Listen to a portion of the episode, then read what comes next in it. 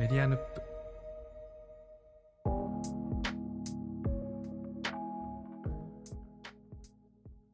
今日は雑談会なんですけども、あの、年末らしくね、なんか今年振り返るようなテーマをはい。何回か取っていきたいなと思うんですけども、はい。あのブログ界で、あの、まあ、昔からこう伝統的に使われてるネタで、年末に今年買って良かったものを振り返るっていうのがあって、これはね、堂々とアフィリエイトができると。おあの、しかもこう年末ってなんかみんな買いたくなるでしょ。なんかあの、なん一ていうかな年通して良かったものっていうのはいいですよね。そう。なので、あの、読む方も紹介する方もハッピーになる、あの、ネタとしてね、あの、こうあるんですけど、まあこれ、ポッドキャストだから、あの、特にアフィリエイトリンクなどはないので、ほん あの、誰にも何円も入らない、こう、非常にピュアなおすすめとして、あの、今年買ってよかったものをちょっとね、話聞いていこうと思ってるんですけども、はい。やっぱりね、ちょっと宮本さんから聞いていこうかな。ああ、はいはい。いいですか？これ何個、えー何個言い合いますか？まあ、エントリーは何個でもいいんじゃないですか、俺、ね。あちなみにね、俺一個しか思い浮かべてなかったわ。あ、本当ですか？いや、今のところはあ本当ですか？なんか皆さん機材をこう揃え始めたりしたのって今年なのかなとかって思ってたからいろいろ出てくるかなと。まずじゃあでも一個、一個いいですね。えー、なんかこう、抜き足差し足。いいですね。なんか今年買ってよかったいいもの。結構僕それこそポッドキャスト撮り始めたのが今年なので、機材揃えたりとか、はいはいはい。あと何を始めたかな。まあ、登山とかキャンプとかも結構集中的に今年行ってたので、なんか物はいっぱい、はい。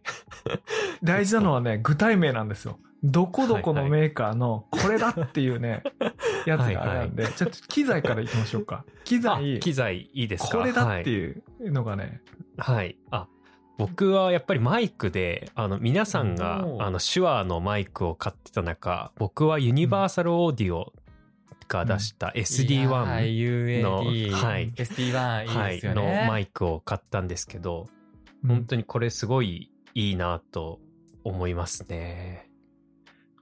今、ちらっと画面に映ってるあのあ白い、そうです、そうです。白い、白いこのマイクです。はい。ダイナミックマイクがまず初めてなんですけど。うんうんうんうんうん。これなんかなんか魔法瓶みたいに見えるよ。なんか、まあ、みたい。確かに、いや、ズドンとしてて。もう、そもそもい、やー、まあ魔法のような音が鳴りますからね。そうですね。本質もちゃんと表現できてるか、あれですけど、もうすごく、いや、間違いなく音質はい、もそうですねしっかりとして。るので、素晴めちゃらしいですね。くちゃ良くて、あれ、え、み、お二人が作ってるのって SM7B そうですね。手話社のうん SM7B、そうですよね。ね多分性能は、はい、本当に似たような感じなんですけど、なんか僕はこの見た目もすごくいいなと思って、もう、まず見た目で、はいなるほど。見て買っていいいよて、本当に今年年内に発売したばっかりなんですけど、本当にこの、買われてますもんね。そうです。この発売を待って、てるさんにずっと、僕は絶対に ダイナミックマイクを買おうと思ってるんですけど、お二人がもう SM7B を使ってるから、僕は違うのにします。ただ、いいなと思ってる。ヘッドホンは一緒なのにそうなんです。うん このユニバーサルオーディオがやっぱりすごいいいっていうのはてるさんから聞いていて、うん本当に素敵なメーカーです。そうなんです。そこがその、このダイナミックマイクを出すっていうのを聞いてもすぐ買って、やっぱりすごい。なんと宮本さん、その、マイクだけではなく、オーディオインターフェースもきちんと揃えて買われてるのが素敵なポイントですよね。そうなんです。ユニバーサルオーディオで揃えて、ボルト276っていう、はい。非常にいいメーカーのいいオそうなんです。オーディオインターフェーススも買っていて、一気に、はいはい質が上がりましたね、収録の。いや、いいよね。今日この話だけでも全然。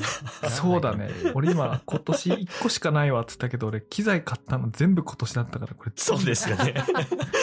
そうですよね。だからあ、とあれですよね、うん佐々木さんと共謀したか共謀しないかはさておき、その、音というのは非常にその、リモートワーク時代大事でって言って、会社の中でもその旋風を巻き起こしたのは今年ですよね。これ、あー俺1個しかないなんて嘘ついたの。俺あの、イエティのブルーなんか、俺今年人そうに。言えないぐらい買っ確かに、たぞ。確かに。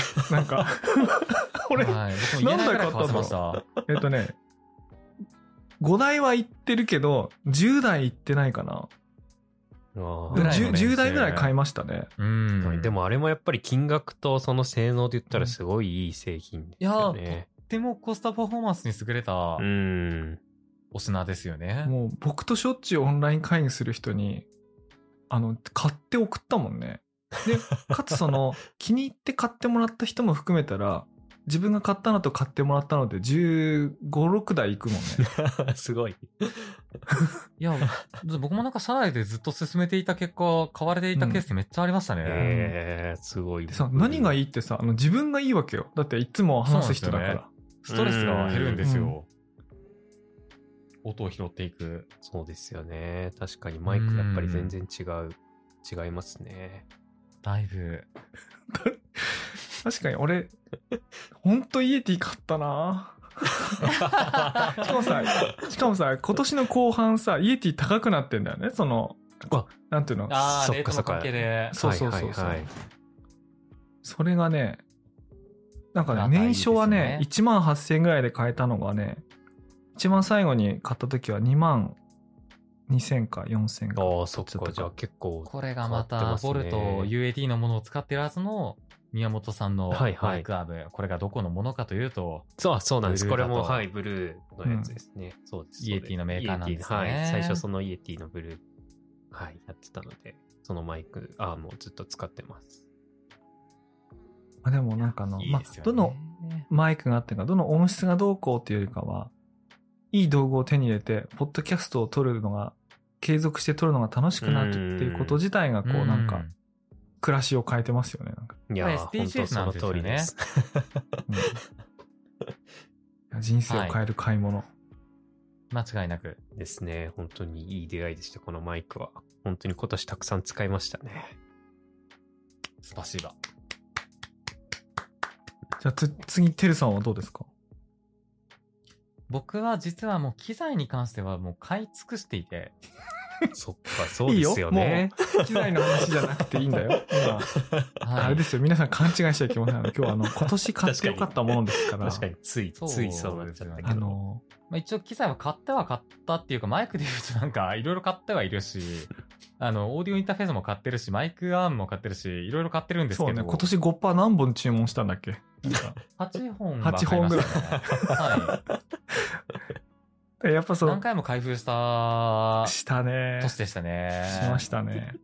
楽しかったですね。あれですよ、機材の話じゃなくてもいいんですよ。そうですよね。そうですよね。そうですよね。それで言うと、あの、これ具体的なメーカーって話、今メーカーもあるんですけど、あの、バカデカ机というものと故障しているものがありまして、ほう。デスクを。デスクを新調しましたい。や、それは、マイクに次いで、このリモートワーク時代、人生を変える道具だね。それ。いや、本当にそうでして、あの、今、制作運営チャンネルにちょっと画像ついてならと思ってあげるんですけれども、うん。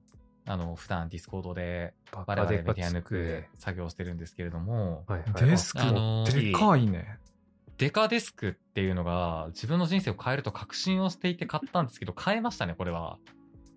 広いね。はい。これ、しかもこう、モニターの、あれもちゃんと十分広々置けて、うんモニターとうん音のあそうです音もね。モニターアームとかも、返しねはい、別途買ってるんですけど、あのー幅が1.5メートルで、奥行きが、えっ、と、75センチ。うん。で、プラス、えっ、と、PC を置く台とかは別に置いてる。で、モニターとかも、モニターアームで置いてるっていう形で、あの、でかい机。これワーキングメモリだと。うんううん。メモリだという説を僕はずっと提唱していて。そうだね。間違いないあね。の、机ってキーボードとマウスだけが支配するわけではないんですよ。あの、紙とペンも支配するんですよね。ううんん。そう液晶だけが支配するわけでもなく、うんつまるところ、A4 のこう、紙っていうのが縦横無尽に置かれる机っていうのが最強だということを僕はずっと思っていて、ずっと L 字のちっちゃいデスクを使っていたんですが、うん。まあそれだと自分のワークスペースが足りない。うん。あの、A4 の紙をたくさん置いて、たくさんこう、好きなだけ物を書いて、こう、置いて置いて置いてっていう風に、ワークスペースをたくさん取りたい。これが自分のワーキングメモリで、ひいては、こう、ひいてはこう、自分の人生を良くしていくものだっていう確信とともに買ったんですけど、これがまあ、いいですね。いいねもうねもう絶狭い対そうだと思やっていけないです。はい。あのね、僕もう非常に強烈にそれに賛同するのはね、僕その、思いが高じすぎて今横幅2.7メートルの机作ってます。でかすぎです。でかすぎです。でかすぎです。あのね、1.5マジででかいんですよ。もうね、2倍弱です。あのね、な、何しろね、あの、もともとの子供と並んで、な、並べるような、あの、机にああ、してなるほ、ど。うんしておいて、かつそれがそれぞれ狭っ苦しくならないように、お互い広々、両手広げて使えるように、うんああ、するいいですね。あのね、両手広げたとこって身長と同じぐらいになるっていうから、うん2.7メートルって、大人と子供が両方手広げたぐらいのうんはいはいはい。長さなんですけど、結果俺一人で使ってるんで、もう、ワーキングメモリだらけ。それでもいいんですよね。広い方がいいんですよ。でも。そう、そうなのよ。だからね、仕事の資料と、TRPG のシナリオと、なんかこう、読みかけの本と、なんかむちゃくちゃあって、すごい、本当まさにメモリだ。いや、なんですけど、これって実は自分の中でシナジーしてるんですよ、実は。うそうだよね。んなので、机って、ワーキングメモリ、物理的なワーキングメモリと脳のワーキングメモリって一緒であるべきなんですよ。はいいや、ほんと。とそうだね。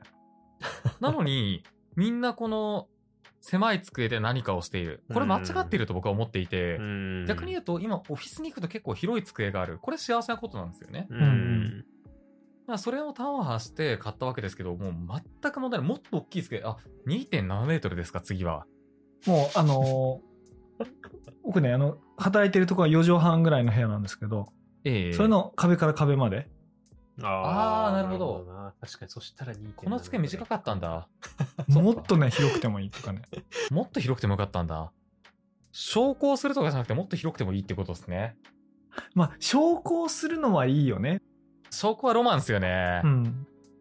いいけど、2.7メートル昇降したら大変だわ。大でも優先順位は僕の中でも広いことですね。いや、正直。ほんとそうだね。あと広い広かったら何でもできます。置きっぱなしにできることね。でも、片付けはするんですよ。片付けることすら自分の頭のメモリも片付けることにつながるような。へえ。俺結構積極的に出しっぱなしにするな、なんか。あ終わった仕事は 片付けるけど、終わってないやつは出しっぱなしにするな。うん。まあ、両方楽しいです。うん。広げることも、しまうことも楽しいですね。いや、でもでかいデスクは本当進めたいですね。いや、本当に。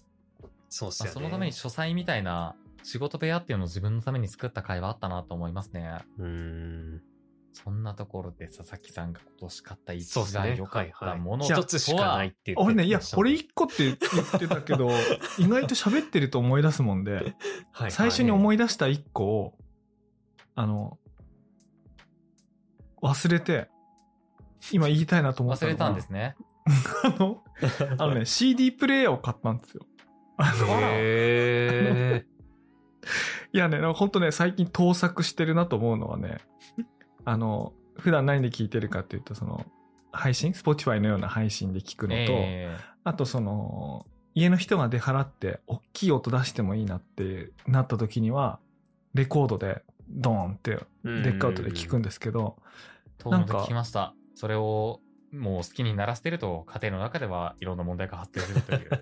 もう、すごいいい音する部屋を作っちゃったから、もうね、なんかこう、ん。家中鳴るんですよ、ドーンって。切なさっき4畳半の部屋っつったんですけど、あの、なんとかあの寝てないから、あのベッドとか布団とか音を吸収するものがないから、もう部屋なり、うん。部屋なりって言うんだけど、部屋なりがふわーんってするのね。で、まあ、それは、それがいいんですよね。それがいいんだけどうん、それがいいんだけど、良すぎて、それは、それはいいんだけど、それはいいと。そうそう、だからいない時しかかけらんないっていううんあの音のね、抜けの良さになっちゃったんですけど、それとは別に、あの、最近さ、配信にいつまで経っても出てこないアーティストっているじゃないですか。はいはいはいはい。まあ、山下達郎とかね、チャゲアンダスカップなんだけど、うん一生。一生出てこない系の。じゃあ、じゃあ山下達郎、じゃあ配信出てこないんだから、レコード欲しいかと思って買いに行けばね、あの、高いんですよ。高いか置いてないか、人気で。高かったな高かったです。あ1枚買いましたけど、あの、新しいやつ。はい。で、今一周して CD だなって。ああ、一周してる。一周で、あのね、で、例えばどんなやつがないかって言ったら、その、あの、アーティスト単位で配信出してない人もいるんだけど、あの、なんかいろんなこう、オムニバスとかで、このオムニバスしか入ってないとか、例えばその、ブラジルのボサノバの、あの、オムニバスで、まとまってるからいいのに、配信単位だとバラバラで、こう、アルバム単位では。入ってないとかって結構あるんですよ。で、そういう CD も結構昔も、はい昔っていうかもう持ってたり、売ってるのを、まあ、買わずに過ごしてたりしたのやったんですけど、もう家の中も CD ゼロにしちゃったの、一回。うん配信とレコードのために。でも全部こう実家に送っちゃったんだけど、まあちょっとちっちゃい CD プレイヤーでも買ってみるかっつって、なんか1台なんか買ってみたんですよ、お正月に。で、そしたら、あの、すごいなと思ったのが、なんとね、CD しかかけられないんですよ、その機械。へ いや、なんていうの？いや、あの、パソコンで配信したらパソコンって何でもできるじゃないですか。ーはいはいはい。文章も書けるし、仕事もできるし、うん音も流れるし。でもね、この CD 入れたら CD しかならないっていう、このシンプルな機械が懐かしすぎて、なんかね、キュンキュンしてきて。で、あの、つまり音楽聴いてる間他のことできないってこともなくて、もう部屋の中にある CD プレイヤーこう押したら鳴るんですよ、ピッて。で、それがちょっと楽しくなって、最近ブックオフとかに行ってね、こう CD 買うのが楽しくなって。ああ、ええいや、でもそれもいいっすよね。いいですね。めちゃくちゃいいっすね。あの、うんみな、皆さん、あの、CD 屋に、CD 屋、ブックオフでもいいんだけどさ、あの、フィジカルの CD を店に行って買ったことありますか？あの、こありますここ最近。いや、ここ最近、ここ最近。最近か。確かにむしろ Amazon で最後何年前？とかはあるけど。Amazon だね Amazon だね数年前くらいで、ラキスタの、あもう、もう、もう大丈夫か、もう大丈夫かな。ラキスタの、あの、リミックス CD っていうのを僕は買いましたねあ。それ何年前ですか？大学生の時に4年前ぐらい ?4 年前です。店舗で？えーっと、アマゾンで買いましたね。アマゾンの違う、あの中古で。、違うんです。あの、CD 屋に行って、いやーもう多分僕なんか多分中学生の時にグリーンのアルバムを買いに行ったとかそれぐらい なんだろうな奇跡かな もうね14、5年前ぐらい。あの、CD 屋に行って CD 買うっていうことがね、こう、なんかこう、懐かしすぎて。奇跡だと。あある意味。もちろんね、あの、レコード屋に行ってレコード買うってのあるんだけど、レコードになってる音楽と CD になってる音楽ってこう、おのずと別だから、あの CD 屋に行くと直、で買うってないな CD 屋に行くとね、レコード屋ではね、見ない最近の音楽、まあ J-POP をはじめとした、あの、情報がすごいなだれ込んでくるわけ。うん。でも地下アイドルの現場に行って買った CD っていうのはあるですね。まあ、でね、なんかあのちょっと、やめましょうか、この話は。この話はいいか。で、なんかね、CD 愛しいなって思ってきて、この、あの、プラスチックのカパカパしたあの、確かに。チャチャチい感じ？開ける感じ。そうビ。ニール開けるまで含めて。で、俺ね、気づいたっすよ。あの、あの、まさかね、あの、2020年代とか2010年代以降になってね、カセットテープがこんなに流行るってね、昔思ってなかったんですけど、カセットテープ可愛いなってみんなね、あの、今思ってね、うんカセットテープが流行ったりしてるんですけど、まあ、あと10年もしたらね、CD 可愛いなってみんな言ってね、CD 買い集めてると思います。ああ、確かに。あの、やっぱね、レコードがいいとかなんとかその音質がとか、そのなんとかって言うんですけどね、やっぱりこうみんな思い出の再生産をね、してるからね、うん、あの、CD 買ったことある人はね、あと10年、5年も10年もしたらね、もう一回 CD 買いたくなるんですよ。確かに。それをね、もう1年で分かりましたね。CD プレイヤー買った瞬間にもう CD 愛しくてしょうがなくなって。じゃあ今年一はやっぱ CD プレイヤーだったと。そう。だからね、最近チャゲアンダスカとかね。ねだから、メディアヌープも、チャゲアスになっていると。そう、なんかね、そう、そういうの買いたくなるんですよ。なんか。うーん。そういうのもね、そういうのも買いたくなるんですけど、シティポップ。なるほどうんはい。やっぱりね、こはいはいはいうメディアとね、肉体？そうんの CD とか、なんとかって、すごいこう、すごいこう、不可分というか、もう一体化してるなと思って、やっぱり。うん何で聞くかって、すごいこう、受け手のこう、態度を変えるっていうか、行動を変えうるっていうか、ん。という意味で、今年 CD プレイを買ったっていうのはね、自分の中のこう、大きな変化をね、引き出したですね。へーなんかそこに近しい感動体験があるのって今、ファーストテイクっていう YouTube のチャンネルだと思っていて、あ、フファーストテイク。ね。うん。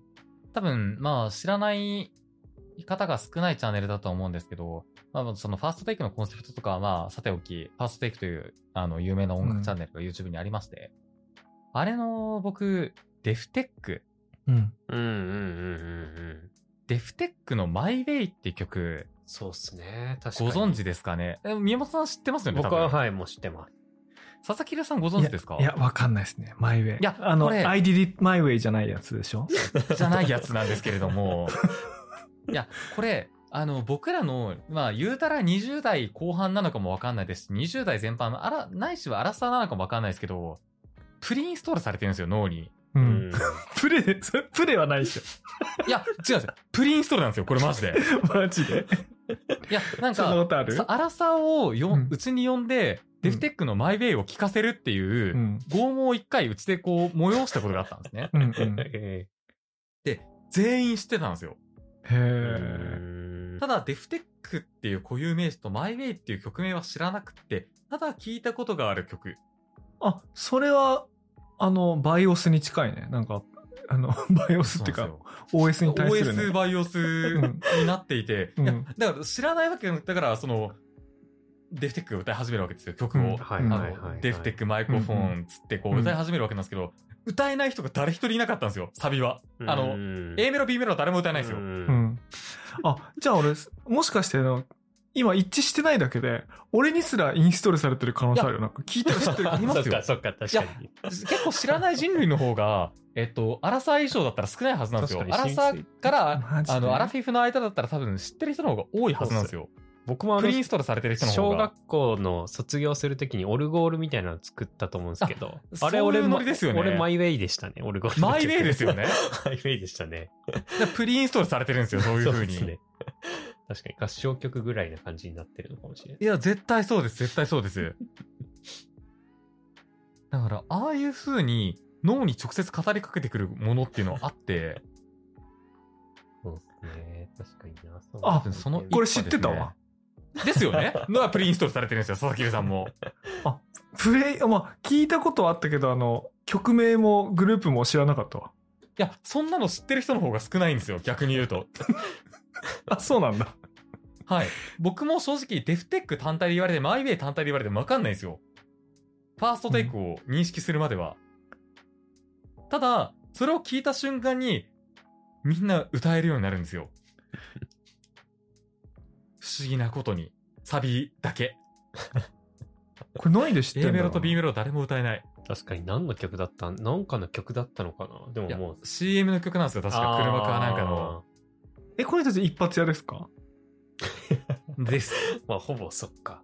ほぼそう。ほぼそうです。うん。その後、その、マルコとシェンっていうその二人なんですけど、うん。デフテックは。うん。あの、仲違いをしてグループを解散の危機まで至るところになっていくんですけど、最近ようやくこう修復、仲が修復されてきて、うんファーストテイクという形で、こう、お披露目できるくらいの仲になっていって、うんアルバムを出せるようになっていって、えーファーストテイクで改めてっていう形になっていってる時なんですね。なるほどね。すごい。4000万再生ですよ。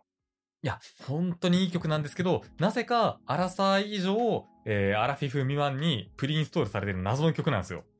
これ、水曜日のダウンタウンでも僕提唱したいと思ってるんですけど、ですね。プレインストールされている。これ多分通るですね。誰も違和感ないですもん。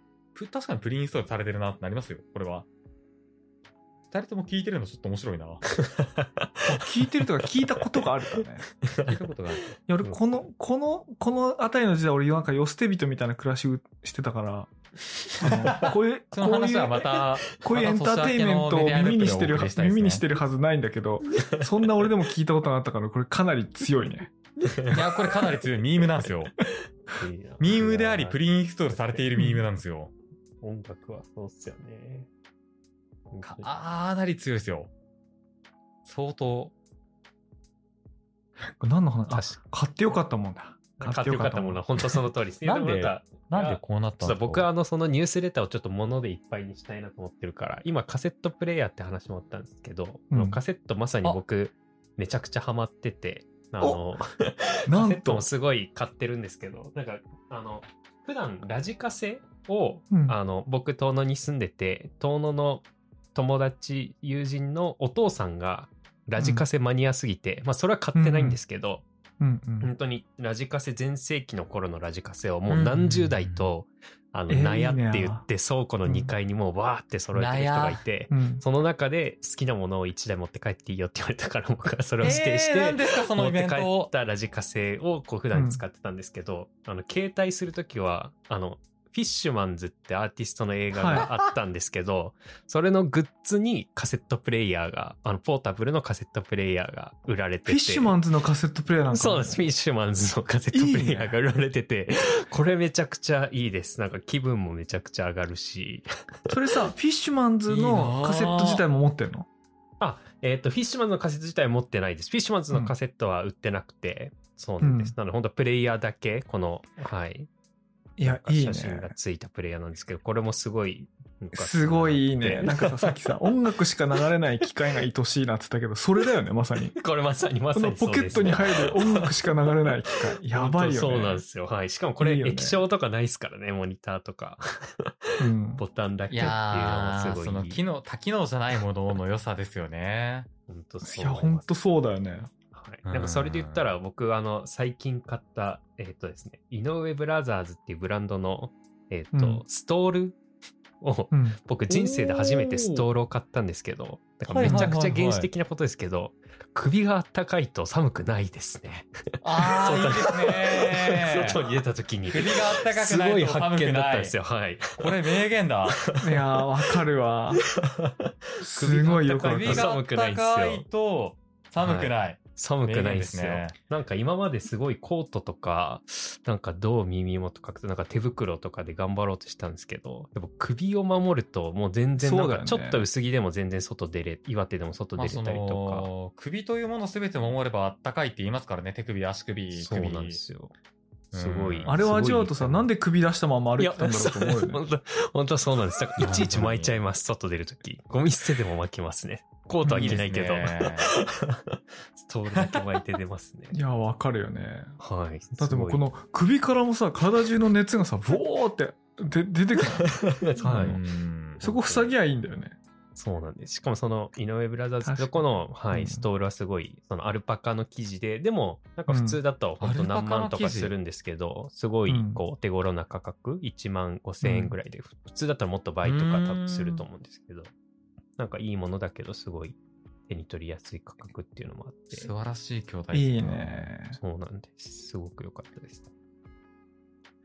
俺あのストールね、あのメコンブルーのストール使ってるわ。ああ、メコンブルー。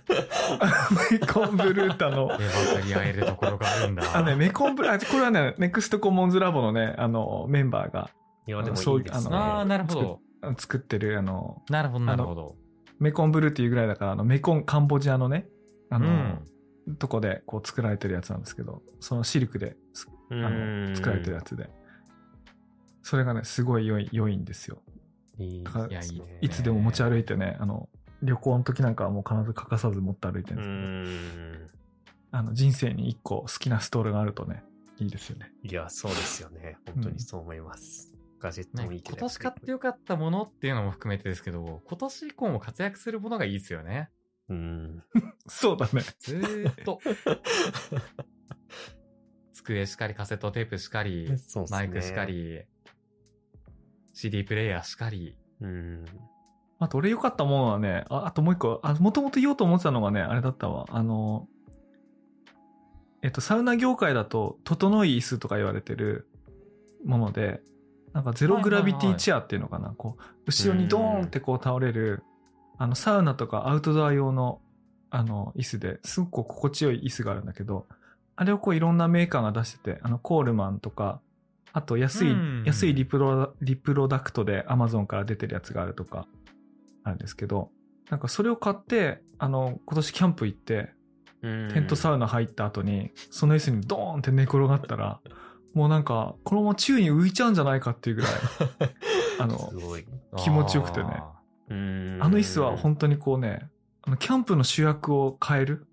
昔、キャンプの、の主役って、あの、サウナだと思ってたけど、はいあのはい。いや、今や焚き火の方が主役だなって、あの、その後に思い始めて。あーはいはいはい。でその後さらに終始買いして、キャンプの主役は椅子だ。この椅子に座るためにキャンプ行こうって思う。はいはいはい。確かに。なんか僕も、そうっすよね。キャンプめちゃくちゃ行くし、キャンプ道具は必ず買う前に、こういろんなものをリサーチしてから、こう見つめて買うんですけど椅子は一番こだわった方がいい気がしますね。キャンプ道具って。うんやっぱこう多少いいものを持ってて道具でもそうはいですしね。はい。うん本当そう思います。でさ、その椅子をなんかあの、自分だけ持ってるとあれだからって2脚買ったわけ。2 2脚買って、あの、キャンプに行ったのね。で、その松井さんっていう友人とキャンプ行ったんだけど、あんまりにもその椅子気持ちよすぎて、あの、デイキャンプだった、朝から夜までのデイキャンプだったんだけど、はいはい12時間のうち6時間ぐらい2人とも椅子の上で眠って、本当に眠ってたの。あの、椅子に座って会話してたんじゃなくて眠ってたのよ。なんか、寝てますやん。そう、二人ともね、あのー夜遅くまで、前の日夜遅くまでしてて、こう、会った瞬間に椅子並べてこう寝ててずっと。あ、でも、会った瞬、会う、会った瞬間にただ寝てるだけで時間、時を過ごせる椅子ってこれかなりいい、いいなと。そうですね。すごいいいっす。すごくいいっす。すごくいいっす。ああ。リモさん、年末仕上げてね、ますね間違い、いやいや、たまたまちょっと口がいいですね。あ仕上がってますね。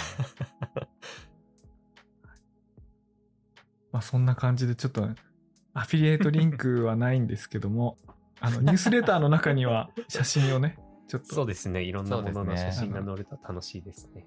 紹介しようと思うんで。はい。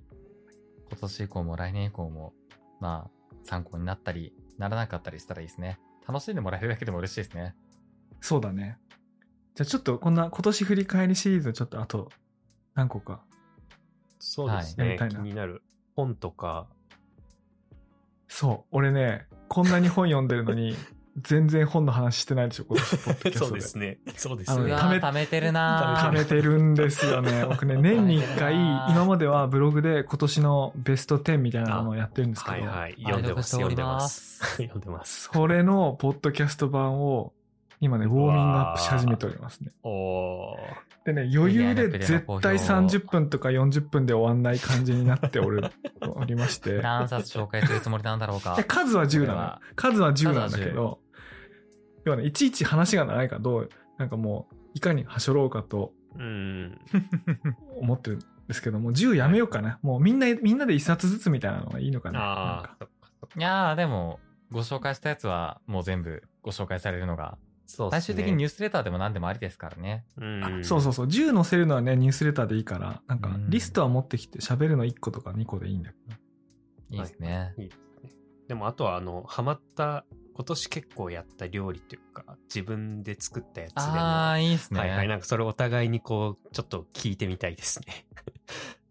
今年よく食べた料理、よくあ作っ、た俺あれだよ、料理みたいな。ペルさんの アスパラガスのあバター炒めだっけもうアスパラ中なんで僕。ーはいそうだよね。はいはい俺ね、俺アスパラガスほど好きな野菜ないからね。好きですよ。一番いいんでアスパラいいよね。アスパラしか勝たないですね。野菜っていうのは。いいアスパラ菌が入ってるんで俺アスパラと小松菜とうどんが大好きだね。ああ、全部いいや。全部いい。全部。あと僕、リコピンも好きなんで、トトマトも好きなんですよね。そういう話リコもこれからしていリコけるといいですね。ピンでね。あ、リコピンで。料理ね。あうん、料理も気になりますね。あ、料理いいね。うん。年末に向けてアップがどんどん、どんどん熱量が高まっていきますね。確かに、料理の自分で写真撮ってって、はい日頃さんに気づかないけど、佐々木さんあげてますもんね。あの、2年前、3年前のあれを見ると、やっぱりその子供の成長と、あとその時のこう趣味思考で、作る料理のレパートリーが少しずつ入れ替わってて、うんあの、数年前の見ると、え、こんなの作ってたみたいに思うよね。でも覚えてますよ。僕、佐々木さんが、うんあの、泥酔した時に限ってラーメンを作る話。あ、確かに確かに。ありましたね。しかもね、出汁から行くっていうね。確かに食うやつ。そう、出汁からの。手が込んでるやつ。うん。いいっすね。泥酔してる時に、なぜか、あの、かき揚げから作る天ぷらそばを作るみたいなね。どうしてそうなっまていくのそうか。、食べたい。なんか、なんかやっちゃうんだそよね。れ、そば食べながらやりたいですね。そうっすね。とか言ってみて。なんか、さっと作れないやつを締めに作っちゃうんだ。なんか。あで、その締めに向かってさらに飲んでいくっていうね。ーあー、高まっていくんだ。そうそうそう。もう、どんどんなくなっていくんだ、いろんなものが。そうそうそう。あれが面白いんだよね、なんか。まあ確かに。うん。いいな。これも聞い なんの？ちょっと待って、これ、これはちょっと別にやる。あ、料理いいね。これ、料理料理の。それからもやっていきましょうよやっていきましょう。向けてはい。じゃはい、あそんな感じで。はーい。はい。じゃあ今日はまたこんな感じで終わりたいと思います。はーい。それではご機嫌ヌップ。ご機嫌ぬっプ